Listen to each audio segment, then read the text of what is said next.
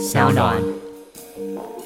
我是觉得民进党真的还是要有一些自我反省的力量，要有人去质疑柯建明啊。蔡英文也会质疑柯建明啊。柯建明想要争取立院副院长，蔡英文为什么不让他上啊？那为什么之前郑红要选啊？蔡英文不给他选啊？因为郑红威的形象不好，是草地状元嘛。蔡英文在那个时候都会知道，可是为什么现在都不知道？是被人遮蔽了吗？我觉得是蔡英文选择性逃避了哈。大家好，欢迎收听今天的人渣我们特辑开讲，我是周伟航。今天第一百六十六集主题，哎呀，我们来选后的这个结果总盘点，那顺便聊聊，哎，选后斗争，当然深度分析的部分啊，以后我们有机会再多集铺陈啊，因为这个全国二十二个选区在选啊，群势真的太过诡谲了。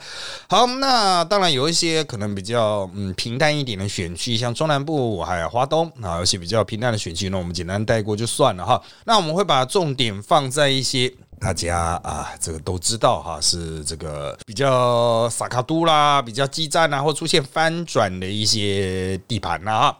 好，那我们就从北到南一一的看下去。那如果有这个进一步值得深入探讨的，诶，我们在这个花一分钟简单分析一下。那今天也没有问答的环节啊，因为光是讲选区哈，应该就会很忙了。首先，第一个，当然我们来看首都啊，台北啊，这个台北在二零一八的时候啊，也是沙卡都啊，柯文哲险胜丁守中三千余票啊，那丁守中拿了五十七万七千啊，柯文哲拿了五十八万多一点点啊，那姚文智拿了二四万票。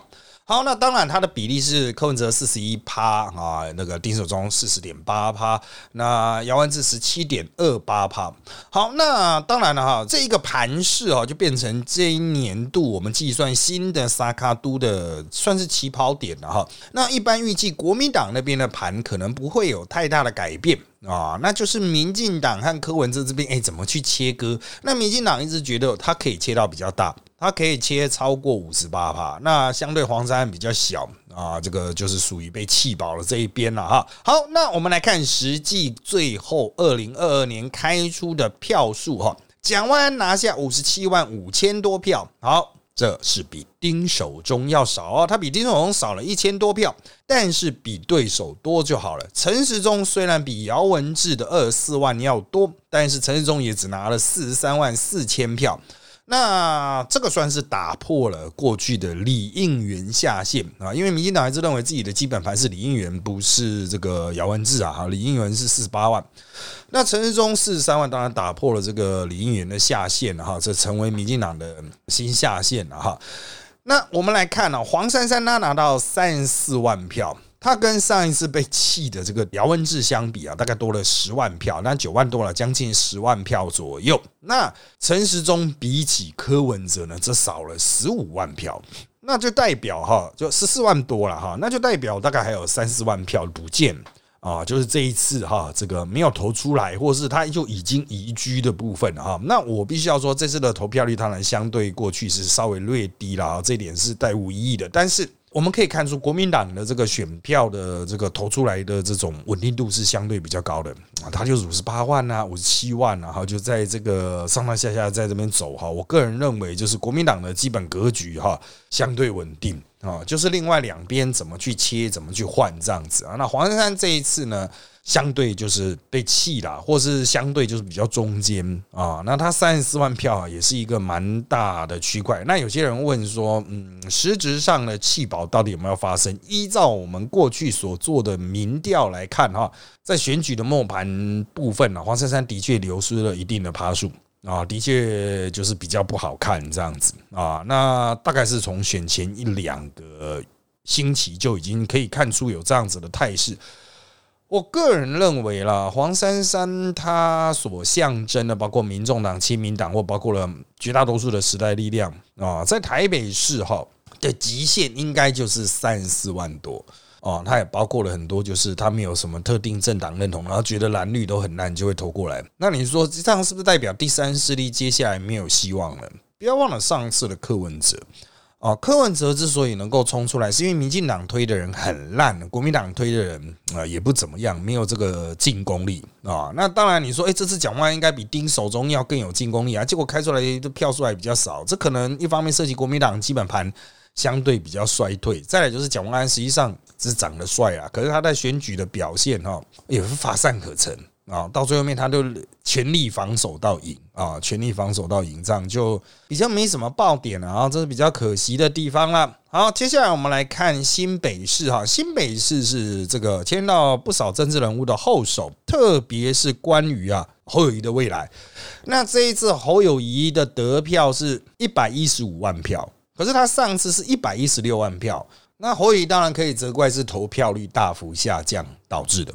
哦，如果投票率没有降那么多，他也许可以冲到一百三、一百四。但重点是在于啦，他没有成长啊，就是稳稳的是一百一十五起跳啊，就是一百一十五、一百一十六。重点是民进党呢，一口气跌掉了十八万。啊，之前一直在讲啊，民进党到底会不会持续的这个收缩两者的那种差距？但最后开出来就一泻千里了。苏贞昌拿了八十七万，林佳龙呢只拿了六十九万。啊，这个完全的崩盘啊！他虽然还有三十七点五八趴，但是已经真的很接近三十三趴了哈。就是如果侯友谊的那些选民真的有出来投的话啊，可能嗯，真的会一路崩下去啊。好，这当然象征的第一，林佳龙的后世哈，这个发展可能会比较辛苦，就是他要去卡一些大位。人家说你输成这样，输到天崩地裂，你还争什么阁魁啊？副阁魁可能就已经是很棒了。那再来是苏贞昌的苏系在这一次居于浮险的主要角色，可是他们一直都很低调，所以大家都不知道新北其实是苏系在负责的。那实际上他们也开的不好啊，就是没办法开出苏贞昌的票，还倒退了十八万。那这也会影响到苏贞昌。不过苏贞昌现在在中央仍然顽抗哈，他虽有辞职，但是蔡英文没让他辞嘛哈，就意思意思一下而已啦。他那也是意思意思辞了哈，他应该还是会不会坚持，还是会卡着啦，就看有没有人去斗他嘛哈，拿这个新北府选选的太烂来斗他。可是重点都苏贞昌下来之后，林佳龙也挂了嘛，林佳龙选这么差，没办法接阁魁，那谁来接呢？显然就是桃园战场。我们来看桃园哈。在二零一八，郑文灿开出五十五万票，陈学圣只开出四十万票。当然，国民党有分裂出一个五万的杨丽环啊。但是整体而言呢，郑文灿过半，五十三点四六八，他拿了五十五万票。请记得这个票数。我们来看二零二二年，二零。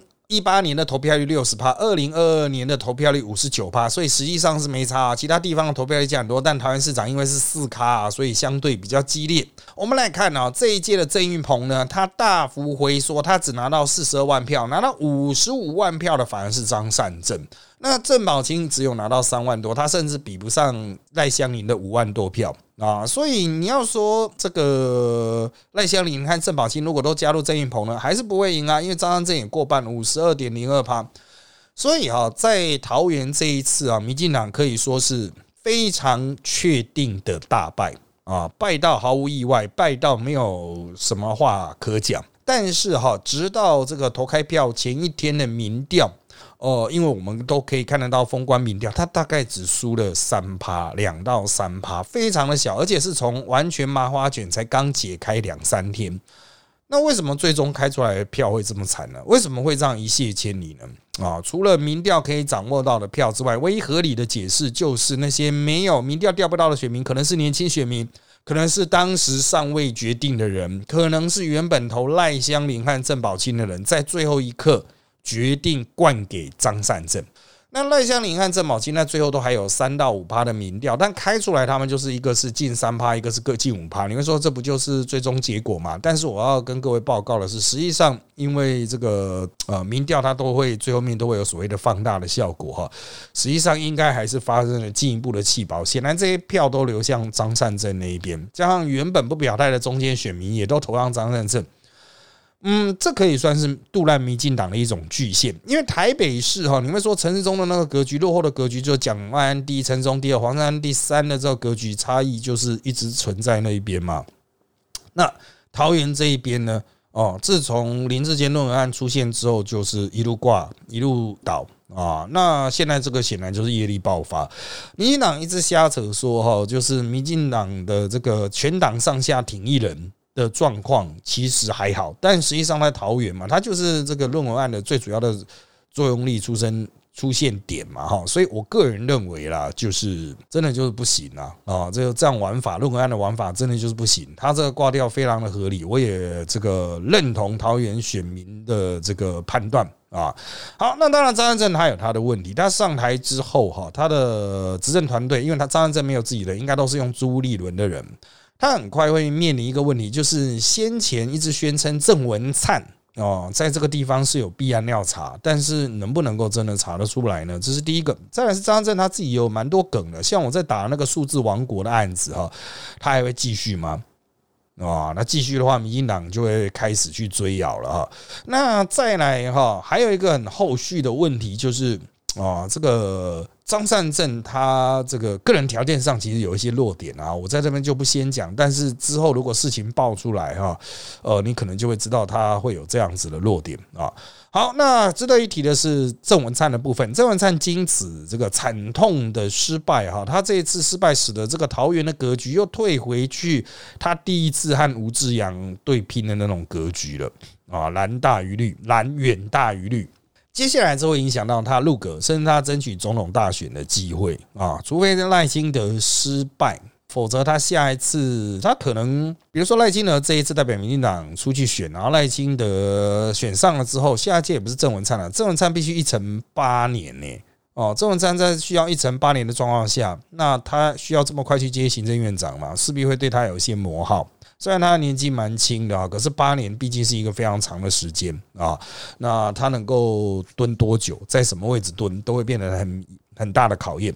再来经桃园这一败之后，不止郑文灿受挫，连小英都受挫了。因为桃园一开始清点林志坚就是小英的决定，所以在这样子的状况下，我认为后续可能会出现一个状况，就是英系也没有了地盘，英系会全体在北台湾。退入一个防守，甚至是只有明代哦，或者是甚至只有这个议员等级明代的窘境。在这样子的状况下呢，我认为这个赖系会成为新的霸主。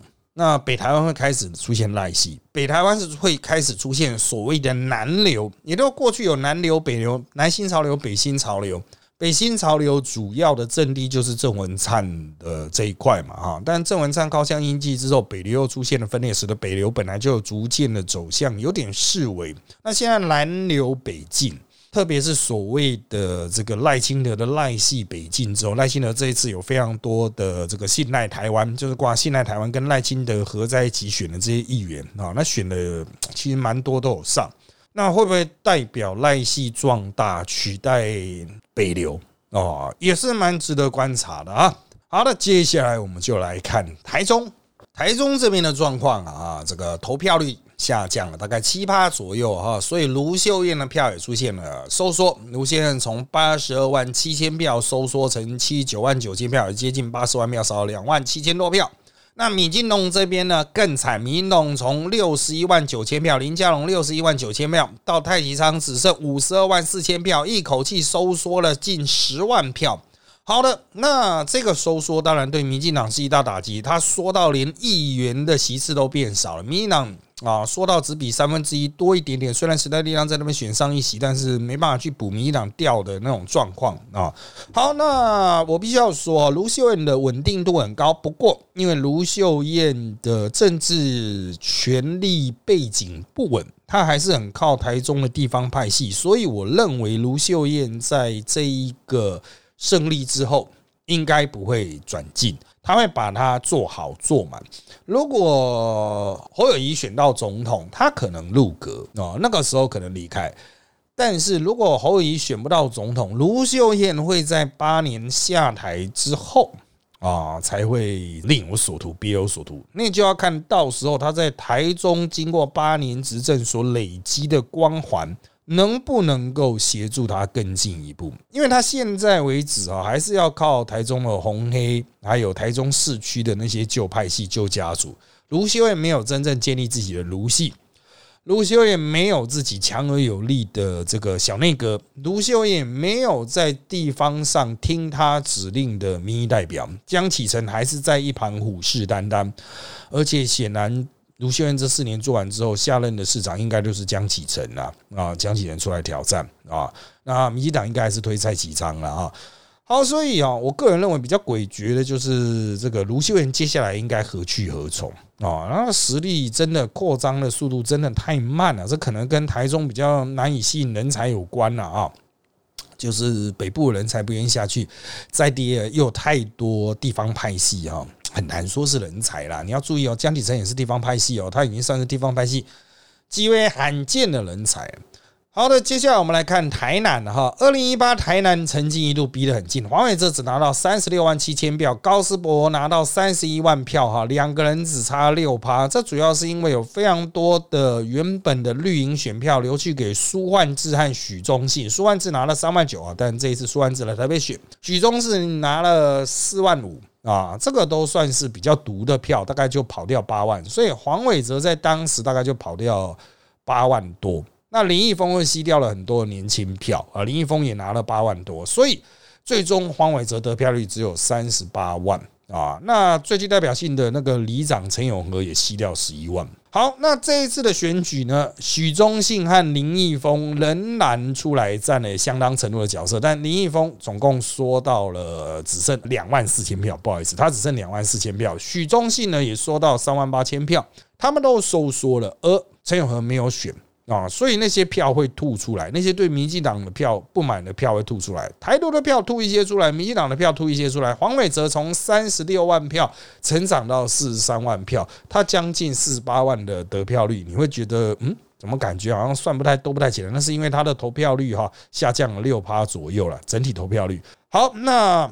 值得一观的是，谢龙介从这个高斯博的三十一万票急剧成长到三十八万票，显然有大量的赌烂票流过去他那一边。然后在开票过程中，有人一度觉得很惊险哈，但是我要强调，谢龙介这一次一赢的一些地区，显然哈，或是他相对比较好的选的比较好的地区，显然是有在地的金绿的票。哦，以赌烂票的形式移去给他，这不能算是国民党的盘，但算是民进党的警讯。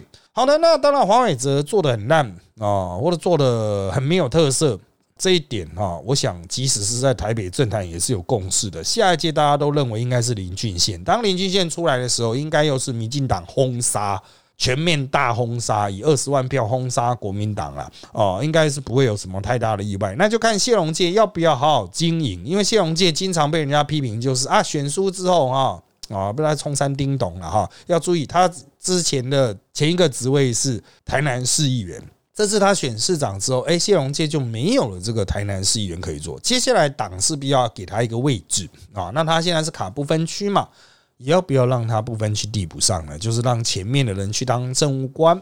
我觉得对国民党来说，这是一个值得思考点，因为这次有非常多的地方国民党都拿下了嘛，哈，特别是北台北和桃园这两个非常重要的直辖市，哈，会有很多位置清出来，会不会因此又能够去有一些卡位呢？但有没有可能啦？啊，通过前面的不分区的调整，哈，将来前面不分区去桃园啊，去。台北找一个小内阁的去去做做什么民政局长什么的，我觉得是有可能诶哈。这时候谢宏介就有可能补上，当他补上不分区的时候，他就有一个战斗位置哈。好的，接下来我们看高雄哈，高雄上一次当然是非常经典的韩国瑜哈，以十五万票大胜陈其迈，当然随后陈其迈又在补选中胜出了哈。那这一次呢，柯志恩呢？他拿下了五十二万票，跟韩国瑜的八十九万票，当然有三十几万的差距了哈。重重点是陈其迈在投票率啊，一口气下降了大概十五趴左右啊，投票率上次七十三，这次五十八。投票率下降十五八左右，陈其迈仍然冲出了比上次要高的票数。他上次正规选举七十四万票，这次正规选举七十六万票。陈其迈确实做得好，才有办法把票吹出来。那国民党哈仍然难以凝聚在柯志恩的旗下，两个人之间的票数差距二四万票了。那柯志恩如果长期在那边经营的话，现在目前听说他有可能去主攻左南哦，继续长期经营，他或许会有机会在下次替国民党。在高雄拿下唯一的一片蓝天哦，那我个人认为，依照柯志恩的这种空战调性哦，他对上 不管民进党要谁啦，呃，刘世芳或谁啦，他其实都有优势的。下一届也没有陈其迈了啊，因为陈其迈这样算连任了啊。那柯志恩会不会在拿下立委之后，再一次进去拿下高雄市长了？我认为有机会，因为民进党马上也会面临到底由谁出来选啊的内斗问题。新潮流海派可能又再次僵持不下。我认为赵天麟还是有优势，但赵天麟的弱点也非常明显了哈，他的个性问题、他的宗教信仰都可能意识形态啊，都可能拖累他了哈。好的，接下来我们来盘点这个省辖县市的部分。我们来看这个基隆市市长，二零一八谢立功输给林佑昌将近两万票啊。那基隆市是大概十万对八万六的这个格局，十万二对八万六的这个格局。很多人因此认为啊，在林佑昌做的啊算是很有说服力的状况下，民进党应该可以长期执政吧。不过问题也就在于啊，这一次哈啊双方的派出的分别是谢国良。啊，在地立委出身，在地的金主，在地的开智啊，在地经营加他老子三四十年。那对上蔡世印，蔡世印只差林佑昌两岁，所以不能算是接班人，算算是同一个派系，但是一时余量。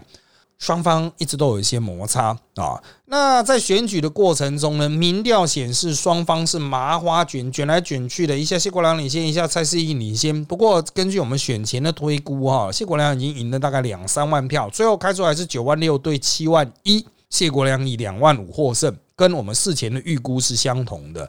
好，那主要的差异点就在于第一个，谢国良的这个。形象优势，把过去国民党那种很废啊、谢立功啊，前面那些还更废老头子那种废物形象给洗掉了。谢国良毕竟是一个成功的企业家，他当然有些案子，但是民进党打不下他。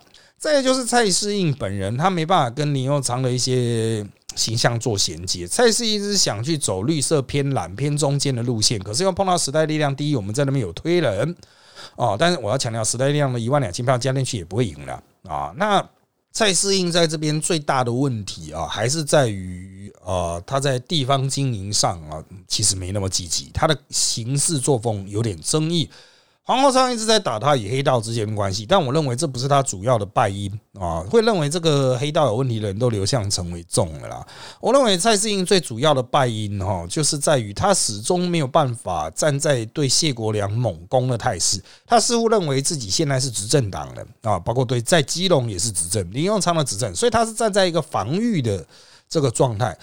那我认为，如果你的票的基础就是比较弱了，而且民调看起来巨弱势，你就应该转区进攻，你不要设定自己是防守者。可惜啦，哈，他的整个战术的想定都是有问题的，最终输了，也可能跟他没有壮士断腕、辞掉立委有关。当然，他本人还有一些关于黑道的争议，还有所谓的论文审定的争议啊，这个都是他后面啊蛮麻烦的部分啦。哦，我认为他就算关关都可以过，他很快会碰到立委连任上的挑战啊！当然，国民党会推谁去挑战他，另当别论啊。也许形象又回去过去的老男男或老男女啊，使得蔡适应还是可以经济过关。但是我个人认为，他不能再采取安逸的态度，因为。林有昌的所累积的阴德值显然已经被烧掉了啊！好的，再来下来是另外一个大家比较关心的宜兰县县长了哈。那这个林之妙在二零一八年以十二万三千票打败陈欧破的九万五千票，大家都觉得欧破真是废爆了，居然输了两万八。那这一次呢？江聪渊比 OPPO 要强，江聪渊是新潮流的哈，但是呢，陈 OPPO 是九万五，他才冲出到九万六，相对来说林之妙呢有回缩哦，他从十二万三缩到十一万九，那为什么还是吃不下来呢？投票率是差了五趴了哦，投票率这一次少五趴，那为什么差不下来？主要还是在于江聪渊哈有那个自己二十年前的那个杀死的案子。哦，是那他，你只要去宜兰有眼睛的人都可以看到，满街都是他轰林之庙贪污，林之庙轰他杀死嘛。啊，那宜兰人就觉得踢赌烂嘛，所以第三方的这个啊陈晚会啊，就民众党城晚会也是有一万六了，就是赌烂票还是有流过去，但是呢，国民两党的差距就是说不起来。那民进党过去都是民主胜利，却被贪污的国民党。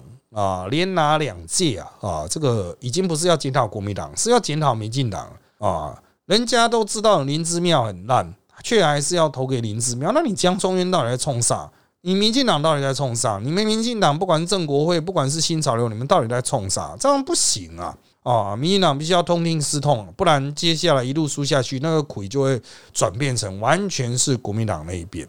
接着我们来看新竹县啊，新竹县二零一八呢，其实是三卡都哦，杨文科、徐新颖啊啊，捉对厮杀的很激烈，最后杨文科啊以十万七千票小胜徐新颖的九万一千票。那你说民进党呢？因为民进党在这边很弱。他推出派系的郑朝方也只拿到七万八千票啊，所以就是即使是国民党就是分裂的，分裂成国民党和民国党还是一样啊，拼不赢啊。好，那这一次呢推出周江杰啦，这个是没有人的人了哈。周江杰这冲到八万三，杨文科十六万三呢，当然是输的毫不意外。但是周江杰呢有成长。那为什么会成长呢？啊，要注意投票率从六七趴掉到五十八趴，哈，将近降了八九趴。那我个人认为跟竹北一路人口有关。虽然周江杰在竹北好像还是输了，输给杨文科，但是呢，这一次竹北市长哈已经由上一次选那个新竹县长的郑朝峰拿下来。那竹北大概占新竹的一半人口，啊，新竹县的一半人口啊，然后又在持续的一路哈，竹北人口仍然在持续的一路。所以我认为，也许再过个一两届了哈，新竹县也会出现所谓进步方、改革方有切入机会。特别是杨文科这次下去之后，接下来是谁呢？难道又是徐新莹吗？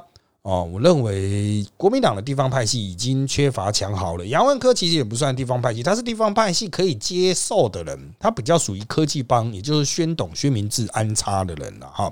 啊，难道下次也要宣董再去找一个人吗？嗯，我觉得很值得讨论哈。好，接下来哈，讲到宣董，我们就来看二零一八、二零二二都是属于沙卡都的新竹市。二零一八林志坚没有过半，他拿下十万七千票，赢过许明才，国民党的许明才的六万票，你说赢很多啊？可是谢文静哈，就是国民党的议长脱党参选的谢文静拿下四万四千票。如果议长加许明才哈是十万四千票，当然你还赢不过林志坚的十万七千票。但是哈，已经很接近了啊！有些人认为这个林志坚能够长保优势，但他的执政末期你也知道嘛，先搞出猪猪病，然后呢又跑到桃园去选啊，然后呢又因为论文案搞得很难看，导致了新竹市在这一次出现了异变。本来是由林根人领先的民调啊，但是后来呢，高虹安参选后。然后再加上林志坚论文案，就此翻车啊！那林根人就一直居于弱势，即便最后面他在倒数的一个月哈，对这个高虹安呢使出了杀招，可是呢啊杀不动，他的民调啊还是一副鸟样啊，他的民调就这样鸟下去。有些人说，哎，他这样杀高虹安有没有民调冲出来？没有，这也是林根人缩回去的一个很重要的原因啊，因为你并没有对。新竹市的市民说：“为什么要投给你啊？”啊，好，那一路狂打哈，到最后面，包括四超嘛、媒体人呐、各路媒体人、各路新媒体、各路网军，一路狂打高鸿安，天天都在爆料，天天都在嘲笑。哦，的确，这个相当程度挫伤了高宏安的民调。我要强调，到最后面我们看到的民调，甚至还有沈惠宏领先的民调。哦，就是民调调出来是沈惠宏领先，当然也有一些是高安领先。但高安领先，呃，一路在说，说到就是已经没有那个统计学上意，就是三趴以内。好，但是最后开出来呢，高安怒刷沈惠宏十趴，高安开了九万八，沈惠宏七万七。哦，好，这都牵涉到我们事前的看盘哦。那民进党在林志坚第一次选的时候，林志坚七万五哦，林志坚七万五，蔡仁坚四万，国民党七万五左右。但这次林根人呢，崩掉了啊，就是林根人大概四万啊。那如果以国民党这个在跟林志坚第一次拼的那个许明才的七万五来算的话，那国民党的这种铁票跑掉了大概三万五左右，三万五跑到哪里去呢？显然是高鸿安那一边了。啊，啊就国民党有一个三万五的弃保啊，那再加上一些组织票啊，什么各式各样的哈，那真的高完这九万八就被垫出来的，比我们所有的政论圈，还包括了学术界的分析都要来得高。原本是在讲说两个很近，沈惠红小赢，但是最后面却是高安大赢啊，显然。对于民进党的不满，对于民进党的这个讨厌值、愤怒值，哈，真的太高了。在大概选前一个月的民调显示出，本地哈民进党的讨厌民进党高达四七趴。民进党一直跳过这个问题，不去面对这个问题。他认为只要把高安打到更讨厌哦，那么选民就会投给我的沈惠宏。可他并没有说。为什么要投给沈惠宏啊？沈惠宏到选举末端，他都是没有声音的。好歹你也站到第一线打打，人家会知道哦，你是民进党的冲将吧？哦，你有道德正当性嘛？可他都交给没有什么道德正当性的柯建明来打，我就不客气的说啊，地方上来攻击柯建明，除了那个什么疑似有问题的什么新竹大密保啊，什么大车站计划一堆鸟的，还有后面他们自己讲的那什么长庚儿童医院，呃，那不是 BOT，那好像是 OT 案啊。另外一个梗就是柯建明有两个老婆这件事情呢，地方上都知道，而且地方上就是在打嘛，那种黑暗就是在发嘛，啊，然后柯建明还一直出出来强调自己的道德正当性，我觉得算了吧，退了吧，免了吧，真的不要演了啦，你自己都知道这是可耻的，但台北很多媒体人啊，就是因为跑立院跟柯建明都很好啊，会跟柯建明讲聊天啊，吃饭，柯建明放一些消息给他们，他们就爽歪歪，每个出来都说啊，柯建明人很棒啊，应该没有人会讨厌他吧。啊，我就很讨厌他。我是觉得民进党真的还是要有一些自我反省的力量，要有人去质疑柯建明啊。蔡英文也会质疑柯建明啊。柯建明想要争取立院副院长，蔡英文为什么不让他上啊？因为就柯建明形象不好嘛。啊，那为什么之前郑文要选啊？蔡英文不给他选啊？因为郑文辉的形象不好，是草地状元嘛。蔡英文在那个时候都会知道，可是为什么现在都不知道？是被人遮蔽了吗？我觉得是蔡英文选择性逃避了哈。那新竹市的这一场啊，我认为，当然啊，我们在投票第二天，我们都看到罢免高安的团体已经成立了啊。那民进党应该会玩跟韩总一样的战术，嗯，我认为比较难哦，我认为比较难。虽然结合国民党，他们有可能碾压过关。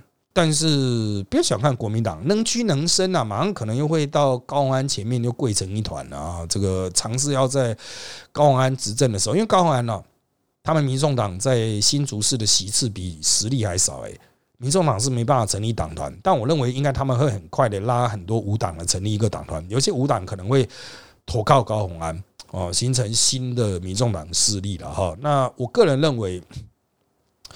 国民党可能会跟他一样，继续交换正副议长啊，继续交换正副议长，这里面会有很多智慧啦啊，智慧我们就不多谈了啊，因为新竹也是。蛮凶的一个地方啊啊！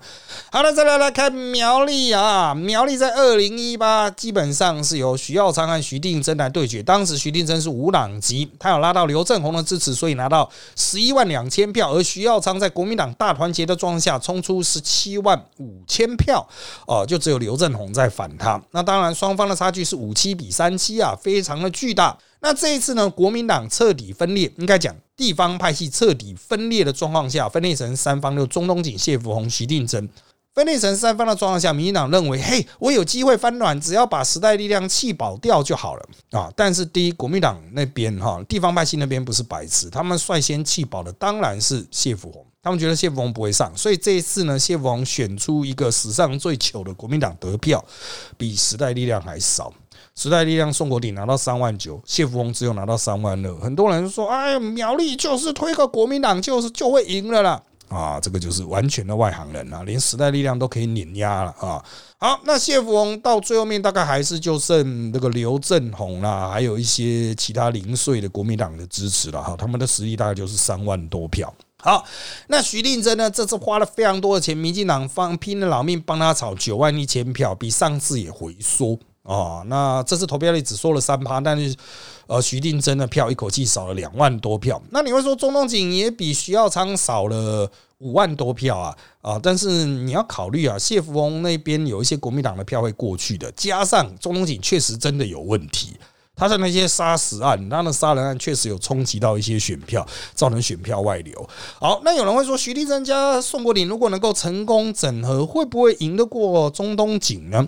好，如果民进党这边真的出现弃保的话，国民党那边也一定也会出现进一步的弃保。放心好了，别傻了。那个谢逢的三万多再加到中东锦那边去啊，啊，这个所谓进步力量再怎么合都合不起来。而且重点是徐定珍他就是中东锦的小弟啊。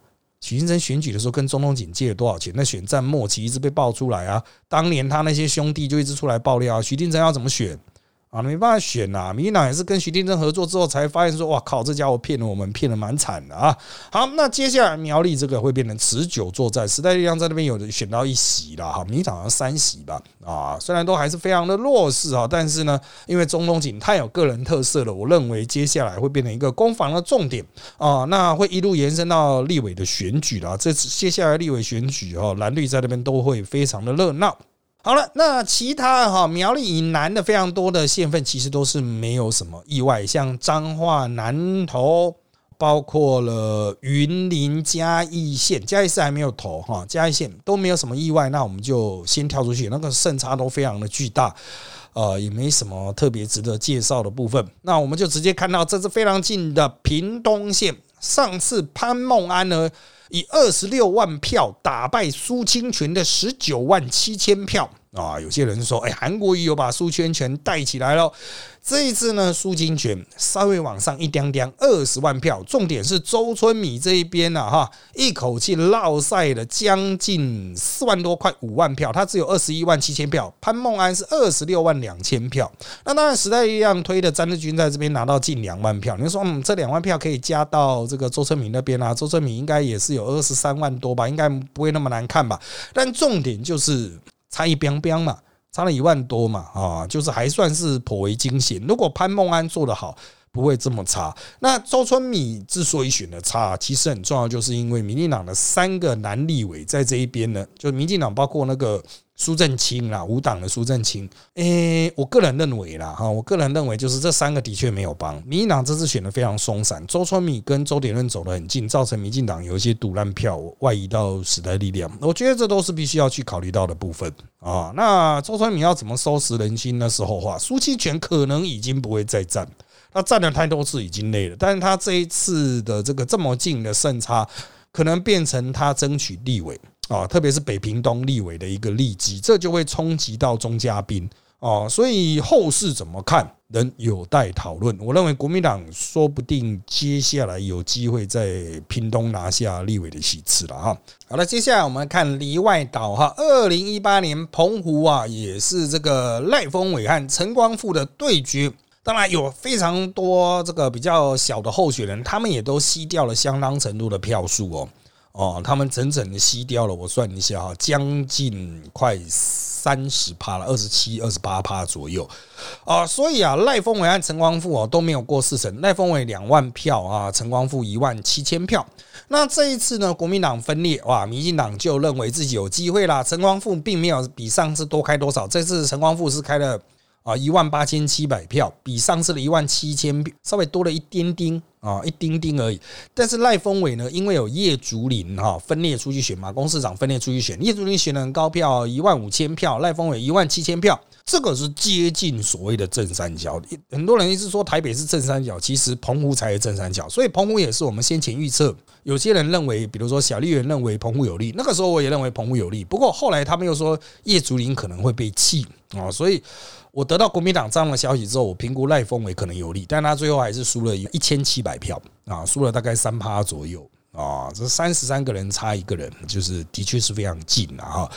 我只能说哈，这一区会比实际上是比其他区更近、更难预测啊，更会出人命的程度了啊。那接下来呢啊，这个依照这个比例哈，下一次如果国民党能够团结的话哈，应该还是可以反刷。啊，应该还是可以反刷民进党啊。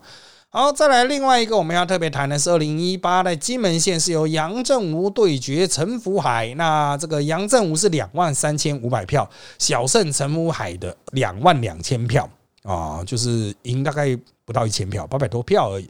那这一次呢，陈福海反刷了两万三千票，比上次成长，但杨振武萎缩到一万九千三百票。好，那为什么会出现这样的状况？除了杨振武在这个选举过程中得罪了很多人，应该也有一些重量级人士，比如像陈玉珍没有热忱的帮忙。陈玉珍本来自己也想挑战杨振武，但最后说了。但一个曾经想要挑战杨振武而后说的人，他会真的很热忱的支持杨振武吗？显然是不会的。所以杨振武这一次被拉下来也是不意外。那陈福海他。呃，我必须要跟你讲啊，外面一直在传陈柏海是的领表过程，因为他在选前刚好碰到母丧。啊，他母亲往生了哈，所以他的领表据传是民进党去帮他领的。所以接下来金门这局怎么演，非常的有趣。陈福海也当过县长啊，所以我们就来看一下，呃，后续啊这个地方的割据会不会产生进一步的转变？那我要强调的是，小三通会变成接下来的一个关键啊。小三通基本上台湾这边是持开放态度，是阿贡那边认为台湾人过去会带病啊，所以一直不开放。不过现在中国很乱，也许他会开放吧？谁知道呢？好，接下来我们来看议员的部分哦。这一次议员呢，民进党是有成长的，国民党反而是衰退啊。你说国民党议席大幅成长，为什么议员是衰退呢？哈，这牵到民进党最后知道自己的县市首长应该无望了，所以全力的母鸡带小鸡去冲刺，所以议员在许多地方都出现了明显的回升。当民进党的议员数量回升的时候，势必会压缩到第三势力。或是中间选票了哈，你要注意国民党那一块都是比较固结，当然国民党其实有衰退，我要强调哈。那首先就是啊，时代力量从上一次一开始选上了十六席，说到六席，因此党内就开始有非常多的争议了哈。那重点是得票非常明显的萎缩啊。我个人的看法是哦，实力这一次的挫败跟提太多人又没办法有那么多钱有关系，他的提名比上次要成长。啊，议员提名数要多，但是募款哦，就了解应该是巨幅萎缩，可能萎缩一半以上有哦，萎缩了一半以上，不管是经济不景气或者是政党支持度下降，都有明显的萎缩。那很多议员都是候选人，都是单打独斗，一个人在那边拼死拼活，非常的辛苦，拿到几千票，离当选门槛然后有一段距离。虽然还是有几个落选头了，哦，就看能不能或是落选第二啊，但是就看那边会不会抓走一些人递补上啊。不过那个都是后。话重点就是选举的策略明显有错误啊，那是不是有受到黄国昌跑去支持黄珊珊的影响呢？我认为，嗯，多多少少是有影响，但是与其说会影响砍掉一半选票，也太夸张哦。那他可能有影响到一些落选头啊，那我们就看后续会不会有一些啊党内的讨论了哈，因为。现在实力在我们录音同时还在吵，到底要不要重新举行决策委员会的选举啊？那选出新的决策委员会去拟定出一个党的新方向，但它不是作用到下一次的县市长选举哦，因为实力是两届一乱的，它是因应下一次立委啊，所以我觉得现在检讨实力议员的选举策略哈。会不会有意义啊？会不会能成为再下一届？不是现在新的这个两年了，也不是临时。如果现在辞了，有时候要补一个很短任期一两个月的短任期的，我认为嗯。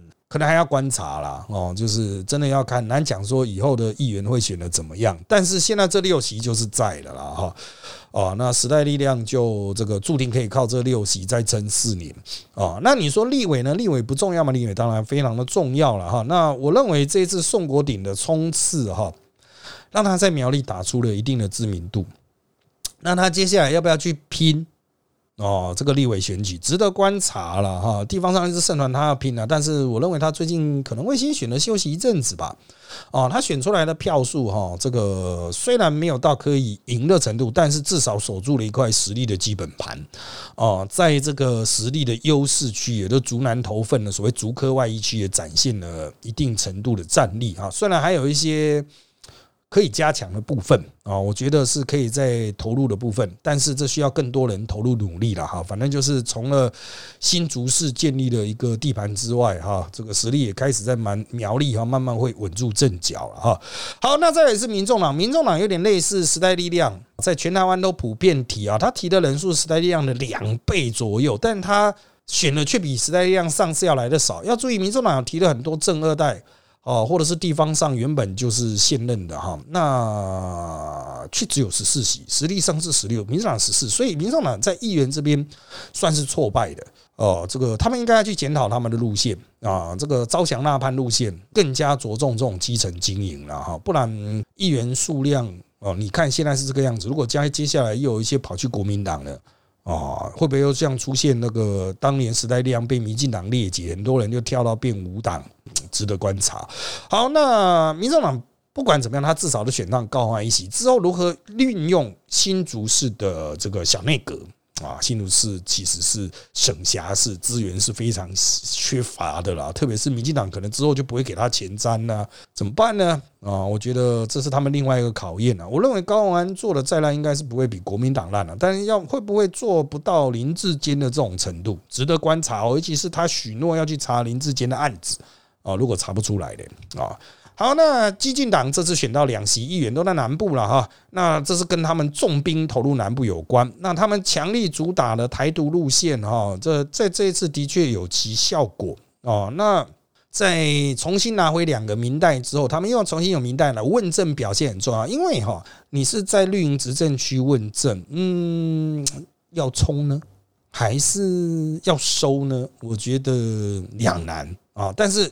哦，利用这个议席转进媒体哈，维持党的声量哈，才能够维系他们在立委的那种得票了。我必须要说，上次激进立委之所以有那么多票哈，九成九是靠三 Q 了啊，九成九是靠三 Q 了。好，再来我们来看两大党选后的这个状况了哈。那时代力量那个还有民众党的选后检讨，我们就前面就。大概就是那个样子哈，要等这个党内的新的的领导班子出来才会进一步的状况。那国民党的部分，你会说国民党会斗争哦？有哦，谁要选总统啊？朱立伦、侯友谊还是在帮郭董开一条坦途？韩国瑜要不要选？哇，国民党也是很有戏啊！大赢之后，除了分封啊，大家放饭呐哈。还有就是更大的位置，因为拿不到中央的权力，地方上面都是一些穷逼县市，没有用啊。即便是直辖市也是很穷啊，哈。而且你做不好，民进党一天到晚电你啊，啊，压力也是很大。国民党接下来就是两个补选啊，这个南投的补选、台北的补选啊的状况。啊，这个能不能拿得下来？还有嘉义市能不能守住？我认为嘉义市可以守住了。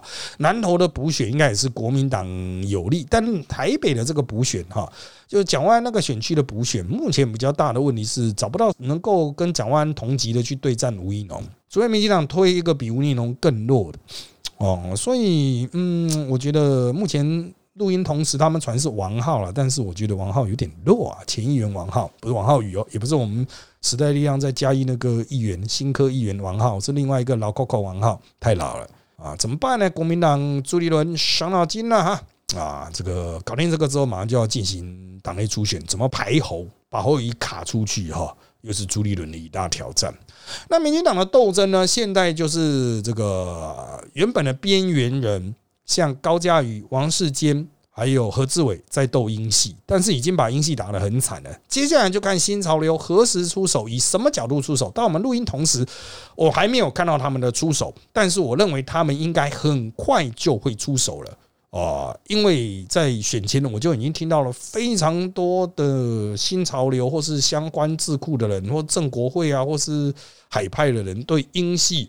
主控了北台湾的选举战局，放任侧翼网军乱打，放任四超猫主导议题，这些业障都必须好好的算啊，都必须好好的算。我认为这一关英系过不了，接下来就是赖富的时代。可是赖富到底什么时候出场呢？